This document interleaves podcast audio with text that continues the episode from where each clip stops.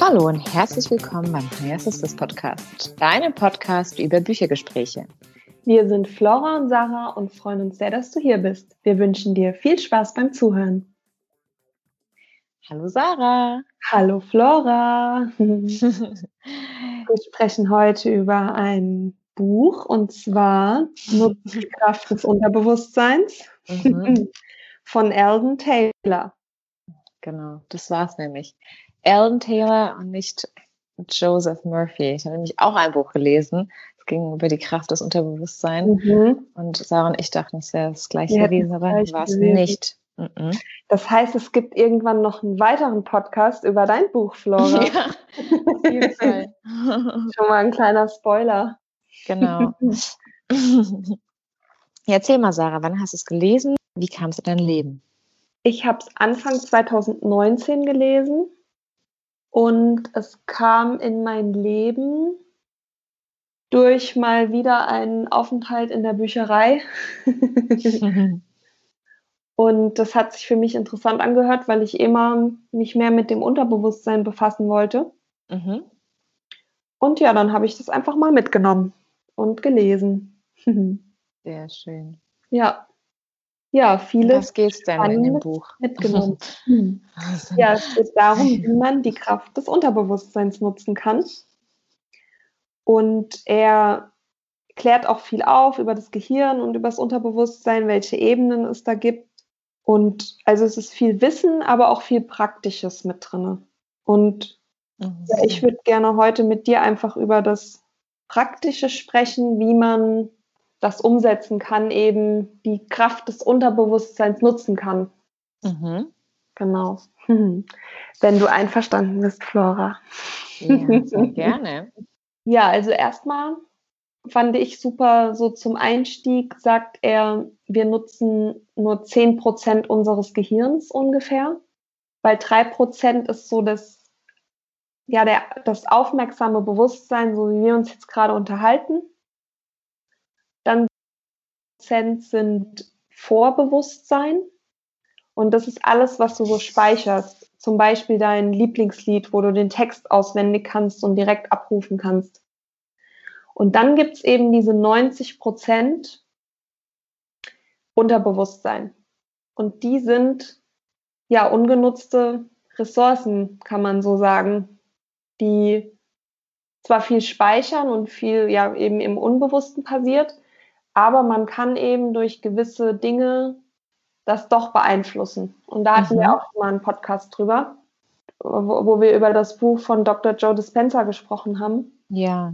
Und da ging es ja darum, wir haben Gedanken und auf diese Gedanken hin empfinden wir Emotionen. Das heißt, wenn wir Emotionen ändern möchten, wie zum Beispiel Wut, Angst, Schuld oder so, müssen wir den Gedanken verändern. Mhm. Und das finde ich super spannend, weil er sagt zum Beispiel jetzt der, äh, der Elden, der hm. sagt in seinem Buch, siehe Hindernisse als Chance, dann sind sie positiver.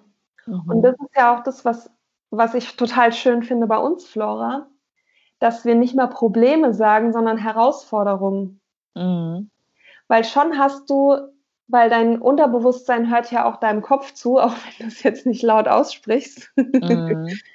Und schon hast du ein anderes Mindset, weil wenn du sagst, oh, jetzt muss ich ein Problem angehen, ist es anders, wie wenn du sagst, Challenge accepted. Ich nehme die genau. Herausforderung an. Und schon hast du dein Unterbewusstsein mit etwas Positivem gefüttert. Das hat auf einmal Bock, ähm, geil, wir dürfen ein Rätsel lösen oder so, weißt du? Mhm. Ich weiß auch noch, als wir Bringing Yoga to Life gelesen haben.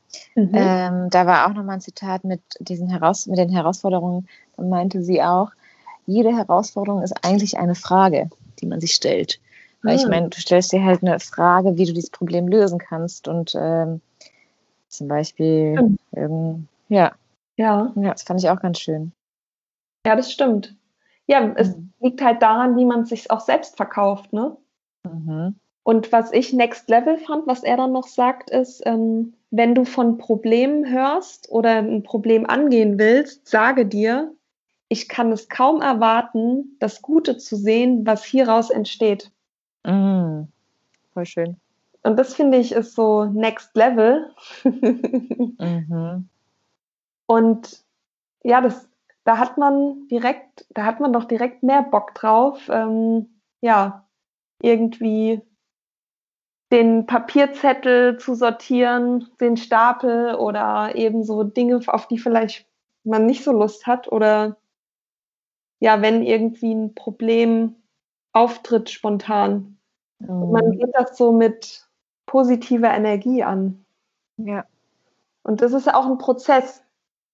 Ist, hat bei mir jetzt auch nicht von heute auf morgen geklappt und manchmal passiert es mir auch, dass ich dann so lustlos da an die Sache rangehe. Aber es hat auch schon öfter geklappt, dass ich eben schon alleine durch die positive Formulierung das gar nicht als Problem gesehen habe in dem Sinne. Mhm. Ja. Ja. Das ist auf jeden Fall spannend. Was er auch sagt, ist, was wir an unserem Gegenüber nicht mögen, ist wahrscheinlich eine unserer eigenen schlechten Verhaltensweisen. Mhm. Und Das das, habe ich auch ich, schon gehört. Ja. Ja. ja. Wer hat da wieder bei wem abgeschrieben, Flora? Immer wieder das Gleiche. ja, aber echt. Hm. Das Rad wird auch nicht neu gedreht. Mein Gott, ja, voll. Ja, ja.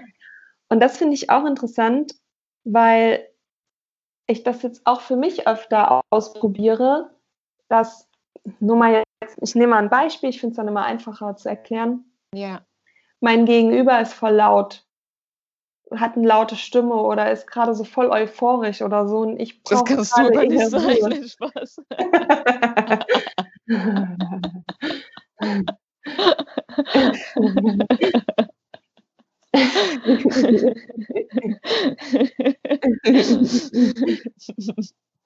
okay. okay. Ich nehme es trotzdem. ja, klar. Ja, mein. Gegenüber ist gerade voll laut und euphorisch. Und statt dass ich dem Gegenüber das ihn als Problem sehe oder dass er jetzt gerade schuld ist, dass meine Ohren weh tun, dass ich mich frage, wo erlaube ich mir denn nicht laut zu sein in meinem Leben? Mm. Oder warum triggert mich das gerade, Ja. dass er so laut ist? Und dass ich, es ist, man, das kann man in Situationen anwenden, wo es um Personen geht. Wenn wir jetzt zum Beispiel uns gegenüber sitzen, aber Mhm. man kann das auch anwenden in Situationen, wo es jetzt nichts mit einer Person zu tun hat. Du kommst nach Hause und es ist Unordnung oder so und es Mhm. stresst dich gerade, dass man sich immer die Frage stellt, warum stresst mich das und wo erlaube ich mir das persönlich nicht im Leben? Ja. Super spannend. Mhm. Ich habe auch mal gehört oder gelesen, dass ähm, diesen, wo erlaube ich mir das nicht im Leben, finde ich auch super spannend. Das hatte ich nicht mehr im Kopf, sondern war das vielleicht auch eine Eigenschaft von dir, die du ablegen wolltest Ah. und die Person zeigt sie dir gerade auf nochmal. Mhm. Und man regt sich dann halt, oder findest es aber eigentlich, nee, ich finde äh, ich find deine Fragestellung besser. ja, man kann ja gucken, was in der Situation passt, ne? ja. Weil ich finde Ja. es nochmal einfacher, mit Situationen zu üben, als wenn direkt jemand vor dir sitzt, wo ja dann auch eine Reaktion kommt. Wenn wir Mhm. jetzt gegenüber sitzen und ich bin voll erschöpft und du bist gerade voll in Partystimmung, Mhm. und dann wirst du ja irgendeine Reaktion von mir spüren, dass ich dir gerade auch das Gefühl gebe, ey, sei mal leise, Mann. Ja, ja. Oder umgekehrt. Und deswegen finde ich es ganz gut, an so Situationen zu üben, wo man erstmal so durchatmen kann, sich selbst fragen kann. Mhm. Aber später dann auch interessant und auch lehrreich, wenn man dann in einem Gespräch das direkt wahrnimmt oder sich fragt, Mhm. Ja, ja, das ist super in der Situation selbst. Mhm. Direkt schon es gar nicht so weit kommen zu lassen. Genau. Ja, ähm, ja, weil er sagt nämlich auch, dass diese Emotionen Wut und Angst oder Schuld, Scham, dass das Stressfaktoren sind, die ähm, eben Stresshormone in unserem Körper produzieren. Mhm. Und ich meine, wir wissen, Wut und Angst, das können auch Antreiber sein. Aber die, der Punkt ist, dass es eben in Balance bleibt. Wir brauchen Cortisol, gewisse Stresshormone einfach in unserem Körper, damit unser Körper auch funktioniert. Sonst könnten mhm. wir morgens gar nicht aufstehen. Ja.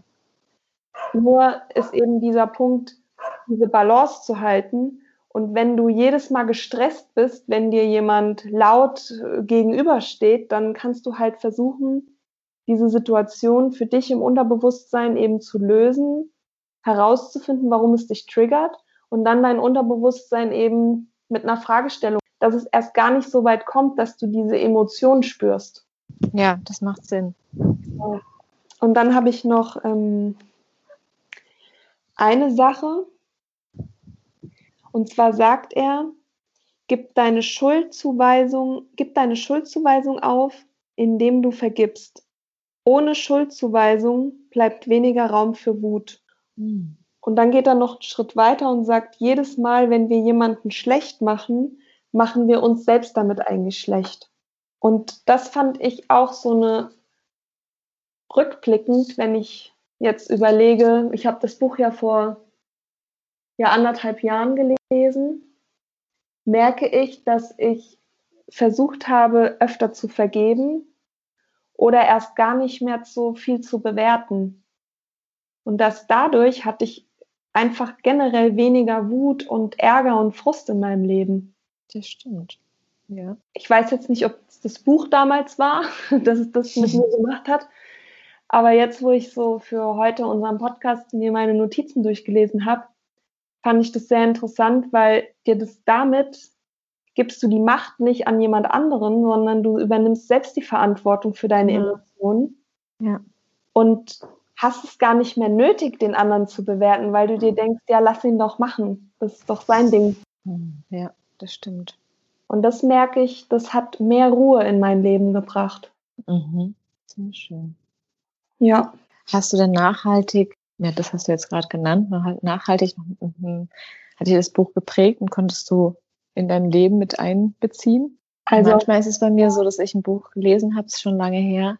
Und erst wenn ich die Notizen wieder gelesen habe, dass es bei mir dann wieder Klick macht. Und dann ist es so, ach stimmt, und das war ja super gut. Und ähm, man hat es manchmal, wenn man es mal so schnell gelesen hat, äh, mhm. irgendwie da liegen lassen und vergisst die ähm, ja, Ausführung quasi oder die Implementierung im Leben. Ja, die, also ich glaube auf jeden Fall, da gebe ich dir recht. Das ist bei mir auch oft so, dass ich jetzt gar nicht genau sagen kann, ob es jetzt auch aus diesem Buch ist. Mhm ich lese es jetzt und denke mir, ah ja, stimmt, das ähm, hast du so gelebt, die Zeit, aber ich weiß jetzt nicht, ob es daher stammt, weil ich das ja. damals gelesen habe. Was ich auf jeden Fall mitgenommen habe, ist, dass, dass, dass wir Probleme als Chancen sehen oder als Herausforderungen, dieses positive Wording einfach. Und ich hatte mich damals auch schon über den Satz gefreut, das weiß ich noch. Ich kann es kaum erwarten, das Gute zu sehen, was hieraus entsteht. Ja. Das ist wirklich dass schön. man mit einer Freude an die Herausforderung rangeht. Ja, voll. Eine ganz andere Energie, die man da reinsteckt. Genau, ja. Äh, ja, voll schön. Mhm. Und da ja. wünsche ich mir, dass der Satz jetzt äh, in meinem Gedächtnis bleibt. Ja, äh, danke, dass du ihn bei mir jetzt auch nochmal hochgeholt hast. Ja, sehr gerne, Laura. Sehr schön. Vielen Dank für dein Teilen. Ja, danke fürs Zuhören an dich mhm. und an dich da draußen. Mhm. Ja, ich bin gespannt, ob du das Buch vielleicht auch gelesen hast schon oder vielleicht genauso wie ich ein anderes über das Unterbewusstsein mhm. und äh, was du da mitgenommen hast. Ja, du kannst das gerne teilen unser, in unserem Instagram-Post. Äh, genau. Da können wir uns gerne austauschen. Und ja, ich freue mich aufs nächste Mal, Flora. Ja, ich mich auch, Sarah. Bis dann. Bis dann. Tschüss.